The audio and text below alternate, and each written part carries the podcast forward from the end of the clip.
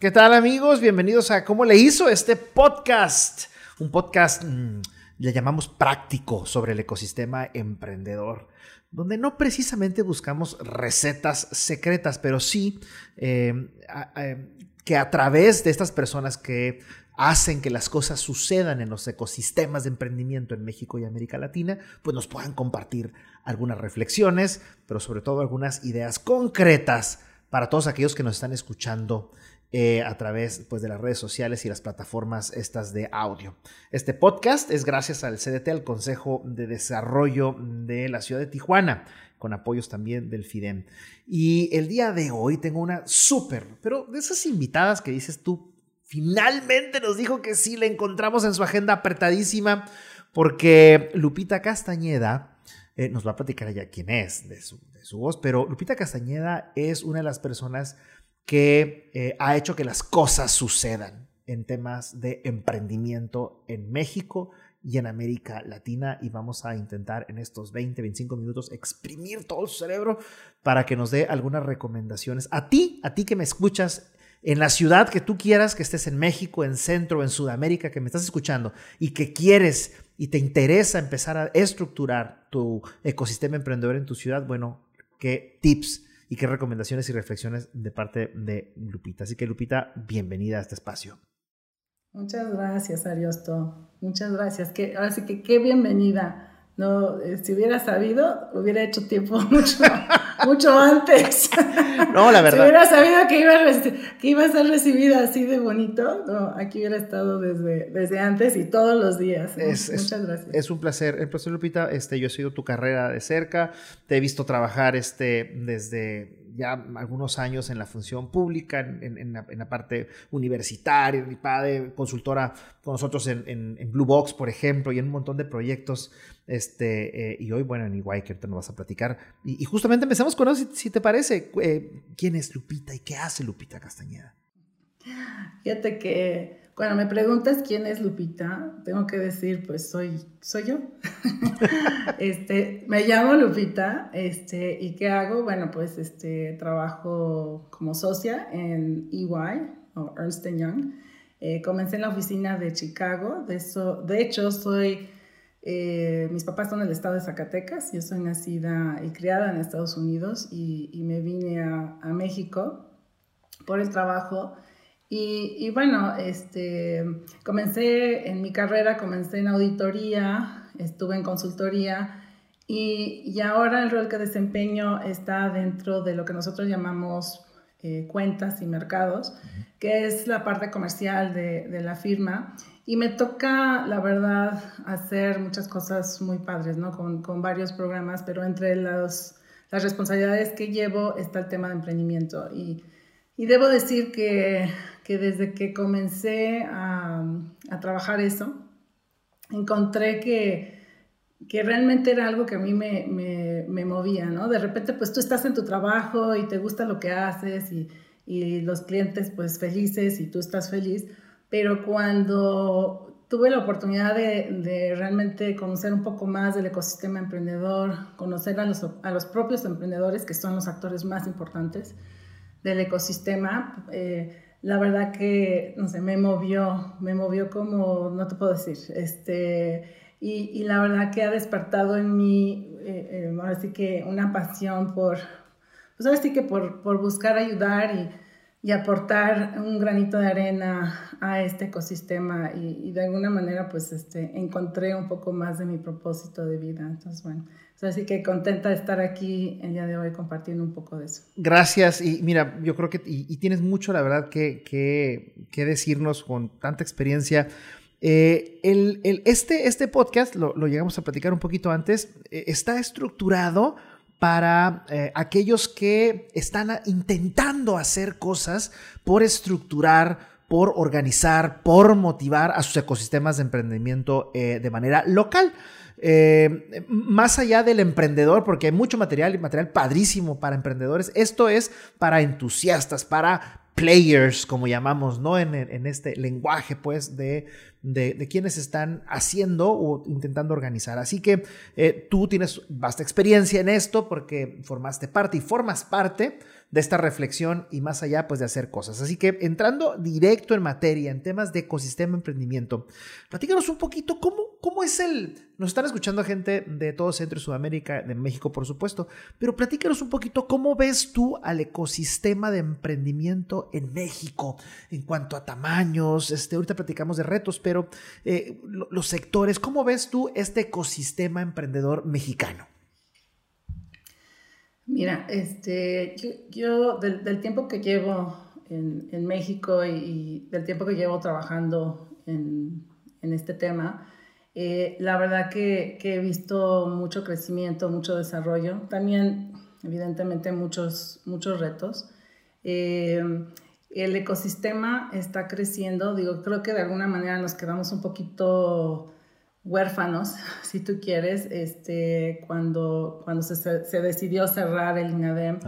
Eh, creo, que, creo que el gobierno, o sea, habría que definir lo que es este ecosistema, ¿no? y, ecosistema emprendedor, ¿no? Por una parte, es una comunidad de, de actores, como tú bien dijiste, players, que están, eh, nos relacionamos entre sí buscando que haya crecimiento, bueno, que haya nuevas empresas y que éstas también tengan crecimiento, ¿no? Entonces lo que necesita ver es mucha colaboración. Eh, hemos hecho, digo, en, la firma hemos hecho muchos estudios y bueno, lo que hemos encontrado es que, que los principales actores definitivamente no puede faltar gobierno, eh, evidentemente pues los, los emprendedores y, y, el sector privado, y el sector privado agrupa muchos, ¿no? Este, academia, los propios corporativos que hoy en día están invirtiendo pues que, que, ya han volteado mucho a, este ecosistema para poder eh, atender y, solucionar temas de negocios que, que, necesitan, que necesitan ver. Y, y otras organizaciones ¿no? que, apoyan, pueden ser medios, inversionistas, evidentemente son muy importantes. ¿no?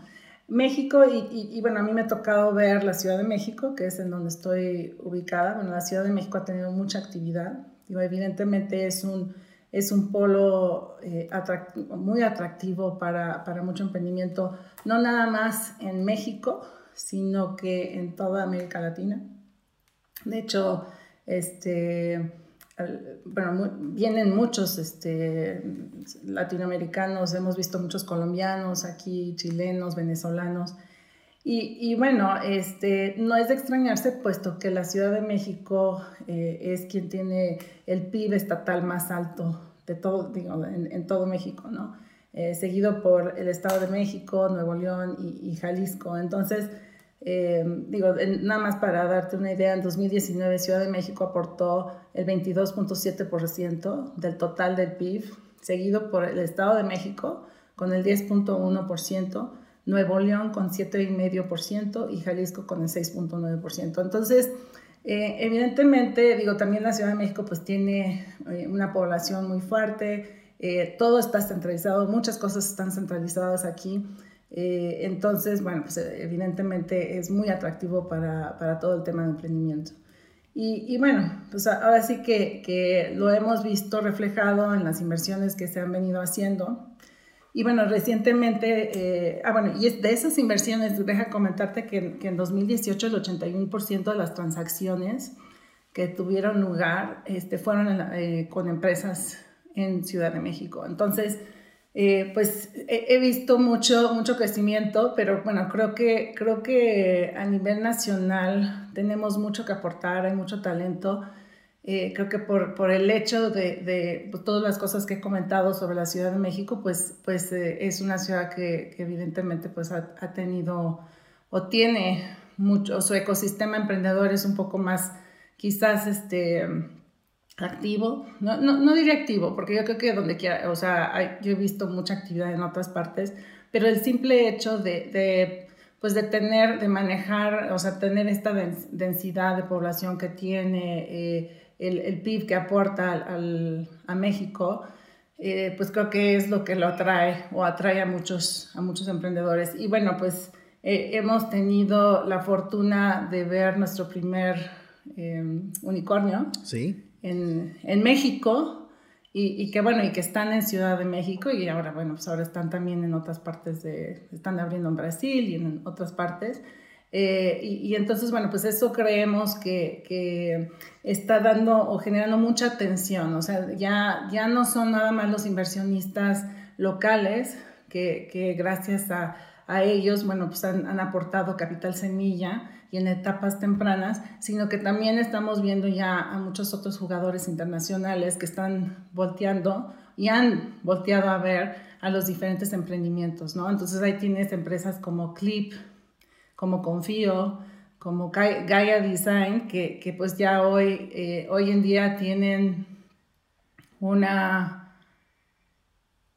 que hoy en día tienen ya pues presencia eh, internacional eh, porque, porque estos fondos han invertido en ellos. Entonces, yo lo que veo es una economía que tiene sus retos, muchos retos, pero que, que eso mismo ha hecho y hace que haya, que haya mucha... Eh, el mexicano es muy ingenuo, ¿no? Este, hay, hay mucha creatividad y creo que, que, vamos a salir adelante gracias a, a este talento emprendedor y, y, creo que sí, el ecosistema tiene muchos retos, pero, pero sí este, creo que colaborando, creo que esto es clave. Hay, hay, dos, hay dos, dos, dos, temas que me gustaría eh, abordar contigo. Primero, eh, yo he escuchado mucho estas teorías sobre el desarrollo regional. Eh, es decir, que México es un país muy grande, es muy rico, es muy obvio, no, no, no, no vamos a perder tiempo en, sustentar eso, ¿no? Es muy obvio el, el, tamaño de país, el tamaño de mercado que implica y la diversidad en términos de geográficos, climáticos. Y, las vocaciones o el, desarrollo regional es, es, un tema muy mencionado por aquellos que eh, pues están en esta industria del crecimiento y el desarrollo económico. La capital tiene una vocación en particular. O sea, la Ciudad de México tiene una vocación porque podemos hablar de una vocación de Juárez o una vocación de Los Cabos o de Cancún. ¿La Ciudad de México tiene una vocación definida? ¿Te refieres a sectores? Sí. Quizás. Fíjate que, que, lo que hemos visto es mucho alrededor de fintech. También, o sea, una de las cosas que se ha visto es que, que ha habido mucha inversión en fintech. De hecho, más del 50% de la inversión que se ha venido haciendo ha, sido en fintech. Eh, también lo hemos visto en e-commerce. O sea, todo lo que tiene que ver con el sector tecnológico también. Entonces, sí estamos viendo eh, que es fintech. Eh, también el sector de logística y de distribución, evidentemente, está teniendo, y más ahora creo que está teniendo también un cierto auge, eh, pero el sector también tecnológico, ¿no? Y creo que lo vimos con Kavak, que algunos argumentarían, o sea, ¿es, ¿es, movilidad o es tecnología? Claro. Pero creo que es tecnología, ¿no? Claro. Este, sí, definitivamente, sí, sí estamos viendo eso en Ciudad de México. Lupita, eh, las personas que nos están escuchando en otras partes de, Centro y de Sudamérica, inclusive del mismo país, eh, es, sería muy interesante que, nos platicaras así con pincelazos muy, muy ligeritos. Como te dije, este es un podcast bien, bien ejecutivo para los que, como tú y yo comprenderemos, no tenemos tiempo para aventarnos una hora, sino que valdría la pena cuatro o cinco podcasts contigo, pero el, tiempo, el tiempo aquí es nuestro principal enemigo. Pero si tú pudieras dibujar en dos o tres pincelazos y, decirle a la gente de otras partes más o menos cómo se organiza un ecosistema o, o cuáles son los actores más interesantes y preponderantes que hay en la Ciudad de México en materia de ecosistema emprendimiento? Mira, definitivamente, además de los emprendedores, tenemos a los inversionistas, este, que, que, evidentemente digo, son muy importantes en las etapas tempranas. Digo, hay estadísticas que muestran que, que si no se hace una inversión desde una etapa temprana, la probabilidad de, de, sobrevivencia es únicamente del 20%, pero cuando, cuando bueno, una, una inversión, pero además de que sean acompañados por una aceleradora que, son otros jugadores muy importantes, ¿no? Y evidentemente en la Ciudad de México hay muchas aceleradoras, tanto eh, este, aceleradoras, digo, privadas, como, como tenemos también las que eh, en académicas, como por ejemplo la, la, UNAM, el, Instituto Politécnico, este, tenemos universidades como, digo, el propio TEC de Monterrey, el ITAM, eh, y, y, bueno, lo que te decía de la estadística, o sea, el acompañamiento de estas aceleradoras y generalmente el acompañamiento ocurre entre más inversión hay. Entonces ese acompañamiento, o sea, incrementa la probabilidad de, de éxito, de que, de que sobreviva, o sea, lo sube a un 80, o sea, arriba del 80%. Entonces, eh, digo, definitivamente en Ciudad de México tienes inversionistas, tienes aceleradoras, incubadoras, eh, y, tienes otros jugadores, digo, como lo es Academia, que es muy importante, y, algunas organizaciones que, que, también están buscando eh, cierto emprendimiento muy especial, como, como puede ser el emprendimiento social, con organizaciones como Ashoka, Social Lab, eh, Disruptivo TV, este, y bueno, ni, siquiera, digo, las aceleradoras más, eh, las más activas, en lo que es eh, emprendimiento de alto impacto, 500 Startups, Mass Challenge, este, New Ventures México, Startup México, Blue Box, que, que está impulsando mucho el, el, corporate venturing, y las propias em, empresas también, que hoy en día, o sea, habían sido por mucho tiempo, quizás el actor menos activo, eh, pero que últimamente están tomando un rol muy, muy importante eh, y que lo estamos viendo en la Ciudad de México, pero lo estamos viendo en otras partes del país también y en otras partes del mundo, evidentemente. Eh, un, ecosistema muy nutrido, sin duda, y bueno, es un monstruo también de ciudad y por supuesto el acceso a, todo esto, pero no todo es miel sobre hojuelas. y, y tú lo sabes perfectamente ¿cuáles crees que son los retos o los problemas más importantes que se enfrenta hoy en día el ecosistema emprendedor de la Ciudad de México?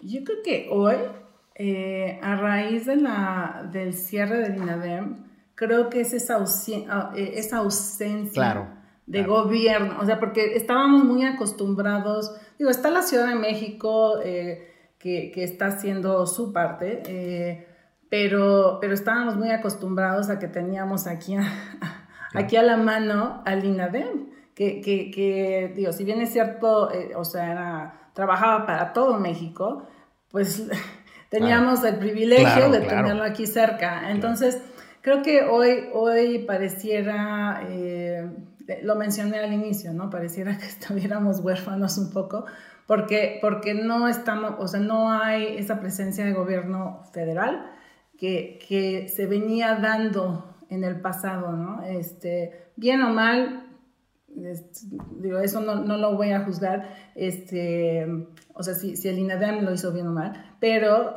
lo que sí hizo es crear esta presencia de gobierno y que se sintiera y que, y que pues que se, o sea, supiera que había ese apoyo, ¿no? Eh, creo que ese es un reto. Creo que el otro reto es que, hay muchos esfuerzos, pero que a veces no, no necesariamente son coordinados, ¿no?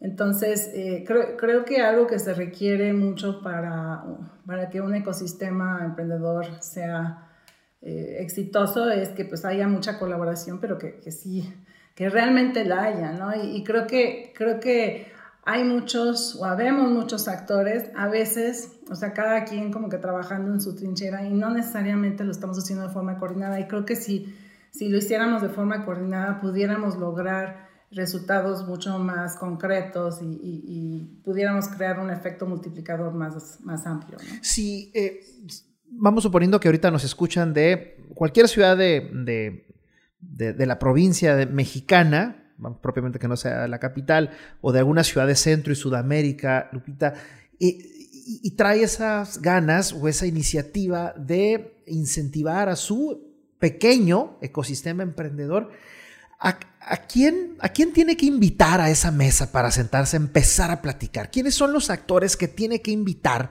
para empezar a dialogar sobre cómo organizarse? creo que gobierno, sobre todo, o sea, eh, digo, se puede comenzar con gobierno local, este, estatal, eh, digo, si, si se puede federal o nacional, este, sería excelente Creo que gobierno, ante todo, yo creo que la academia, aceleradoras, eh, no, o sea, desconozco si hay o no hay aceleradoras, pero creo que la academia pudiera estar muy interesada en asegurarse, estar, ser partícipe de que eh, participe muy activo de que haya estas aceleradoras. Yo creo que muchas existen hoy en, en las diferentes eh, universidades. los corporativos, definitivamente. O sea, creo que hoy, hoy más que nunca, a ver, los corporativos tienen retos, tenemos retos tenemos retos muy importantes. Eh, de sobrevivencia. o sea, no nada más es un tema de, eh, bueno, cómo puedo ser más eficiente, etcétera. Pero, o sea, ¿cómo, ¿cómo genero, o sea, realmente qué es lo que tengo que hacer? ¿Qué tengo, ¿Cómo me transformo? ¿Cómo continúo siendo relevante para mis clientes existentes y nuevos? Claro. Eh, de, tal forma que... Ahí, ahí tiene relevancia, pero que te interrumpa, ahí tiene relevancia este, y ya lo escuchamos en el capítulo pasado con, con Gus Huerta de, de Blue Box. ¿no? Es donde tiene relevancia pues el rol del, del, de la empresa esta que ya tiene track, que ya tiene experiencia, pero que evidentemente necesita el apoyo del... Ese Goliat que necesita, en esta analogía, pues el apoyo para jugar con, con el David, ¿no? Que está ágil afuera en el mercado, ¿no?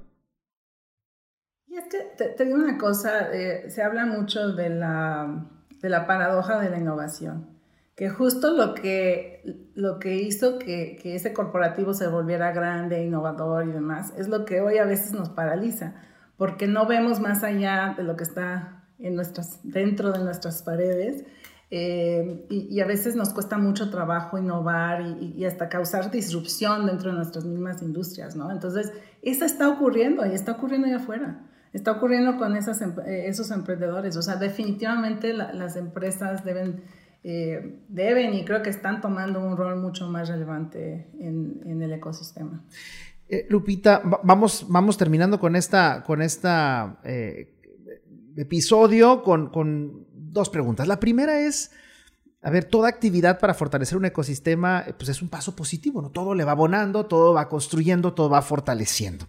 Sin embargo, hay actividades que destacan por X o por Y razón. ¿Cuáles son esas actividades o acciones más destacadas que tú recomiendas o que sigan o que puedan voltear estas personas que pues quieren empezar a despertar la necesidad de estructurar sus ecosistemas emprendedores en sus ciudades?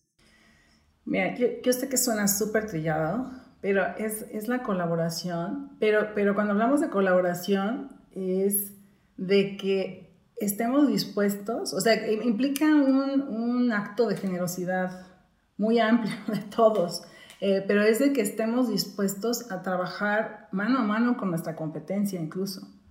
Ok. Eh, o sea, de, o sea, yo creo que de, corporativos, este, los propios emprendedores, las universidades, eh, todos buscando, o sea, buscando aportar a ese ecosistema. Y, yo creo, digo, y es algo que, eh, que a mí me sucedió cuando yo, yo salí a conocer un poco más del ecosistema, pues, pues fue de que, porque pues yo realmente, tenía, o sea, tenía y tengo un, un interés genuino por aportar, ¿no?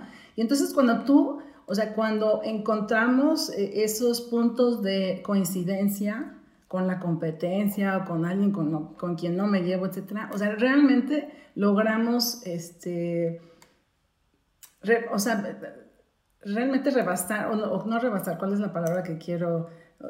trascender, trascender este, este tema y, y, realmente buscar colaborar en beneficio de algo, ¿no? Y en este caso en beneficio del ecosistema. O sea, sé que suena trillado el tema de colaboración, pero pero sí es sumamente importante y sí colaborar con tu competencia. Híjole, qué, buen tip. No me esperaba algo así, ¿eh? pero tienes toda la razón. Hemos eh, estado recabando algo información y justamente está por ahí. Eh, no sé si es falta de talento, falta de experiencia, pero esa capacidad para poder trabajar en equipo, porque un ecosistema es justamente por definición un equipo, ¿no? Es, es, es una serie de actores que interactúan entre sí, que juntos van creciendo y, pareciera que, jalamos, que jalamos a veces, ¿no? Para otros lados. Tristemente, sí, sí, sí sucede. Eh, Lupita, ya, ya para terminar, ¿algún algún tip, alguna recomendación, algo así más, tú tienes mucha experiencia tú en esto, para todas estas personas que están gestionando a sus ecosistemas, alguna recomendación, sobre todo para los que van empezando. O sea, voy a dar lo, que hice yo, en la recomendación que hice yo. Yo creo que es conocer, conocer y que te conozcan. A ver, a ver, a ver, a ver, ¿cómo está eso? ¿Cómo está eso? Conocer, conocer y que te conozcan, conocer, ¿no? O sea, tienes que salir a conocer el ecosistema. No, no puedes estar sentado en tu oficina o sentado en tu, en tu casa, ahora con la pandemia, este, pretendiendo creer que conoces el ecosistema. Yo creo que sí necesita uno salir, este, realmente conocer y empezar a, interactuar y trabajar junto con los diferentes actores. O sea, a, mí me pasó que, te digo, o sea, yo llevaba, eh, o sea, hacía trabajo de consultoría, llevaba clientes muy, muy grandes y, y de repente, a ver, pues tienes esta, esta responsabilidad. Oye, yo dije, pues, caray, pues yo ni sé quién, quiénes son, ¿qué? Y entonces salí, fui, o sea, conocí a Gustavo, este, de Blue Box, conocí a Adriana Tortajada, este, conocí a Itzel Villa, o sea, conocí a muchas personas, a Marcus Dantus, este, en su momento conocí a, a muchas personas y cada quien en sus diferentes trincheras haciendo cosas diferentes, pero sí conocerlos, permitir que me conocieran y, y participar activamente en el ecosistema. Yo, yo creo que no, no podría un emprendedor acercarse y tener la confianza a ti si no, si no te conoce, ¿no? Yo creo que a, cualquiera. Entonces yo creo que sí, o sea, primero hay que conocer, hay que conocer, hacer nuestra tarea de conocer, que nos conozcan y sí buscar, este, eh, ahora sí que, que, realmente ser partícipes y ser agentes de cambio, porque digo, los emprendedores por sí por sí solos son agentes de cambio, ¿no? Este, pero creo que nosotros como actores también debemos ser esos agentes de cambio y, y, no, y únicamente lo vamos a hacer si logramos esa colaboración, esos, encontrar esos puntos de coincidencia, pero si no sales a conocer y a entender cómo está tu ecosistema hoy, o sea, incluso hacer un FODA, ¿no? De ver dónde están las, dónde están las fortalezas, las debilidades, las oportunidades, las amenazas, cómo pretendemos tomar ciertas acciones, ¿no? Yo creo que hay que conocerlo, este, que nos conozcan y, participar activamente para, para buscar trascender y, y robustecerlo a otro nivel. Lupita Castañeda, a mí me consta, me consta que las empresas, los emprendedores mexicanos y las instituciones mexicanas te han reconocido eh, lo que has hecho y estoy seguro que con estos tips, aunque para ti sean muy sencillitos y muy estrillados, creo que nos vienen a ubicar en, en lo, que, en lo que siempre debió haber sido. Y yo creo que esto nos va a ayudar muchísimo, sobre todo aquellos que nos están escuchando en otras partes, repito, de México, Centro y Sudamérica, pues que están entusiasmados en eh, estructurar y gestionar sus ecosistemas emprendedores. Y en nombre de ellos, muchísimas Yo, yo espero que sí, espero que sí, porque lo merecemos, ¿eh? merecemos tener un un mejor país, un mejor México, un mejor Latinoamérica, este, lo merecemos. Entonces yo, yo espero que sí. Así, así será y sobre todo si aprendemos a aprovechar las oportunidades, porque hay muy buenas oportunidades después de esta desafortunada pandemia, pero creo que trae, trae otros, otros lados, ¿no? También. Totalmente, totalmente de acuerdo. Muchísimas gracias, Lupita Castañeda. Muchísimas, muchísimas gracias. Y ustedes por escucharnos. Nos vemos, nos escuchamos la próxima semana en otro capítulo de cómo lo hizo este espacio, este espacio para aquellos que están interesados en estructurar, gestionar y aquellos entusiasmas, entusiastas, perdón, del emprendimiento en México, América Latina. Nos escuchamos a la próxima. Bye bye. Gracias, Augusto. ¿Cómo le hizo? Es un podcast gracias al Consejo de Desarrollo de Tijuana a través de recursos del FIDEM. El CDT es una institución privada sin fines de lucro, que tiene como objetivo la planeación y ejecución de proyectos para elevar el desarrollo económico y social de Tijuana. El FIDEM es el Fideicomiso Empresarial del Estado de Baja California, que es un instrumento público para impulsar proyectos e iniciativas en seguridad pública, educación y desarrollo económico.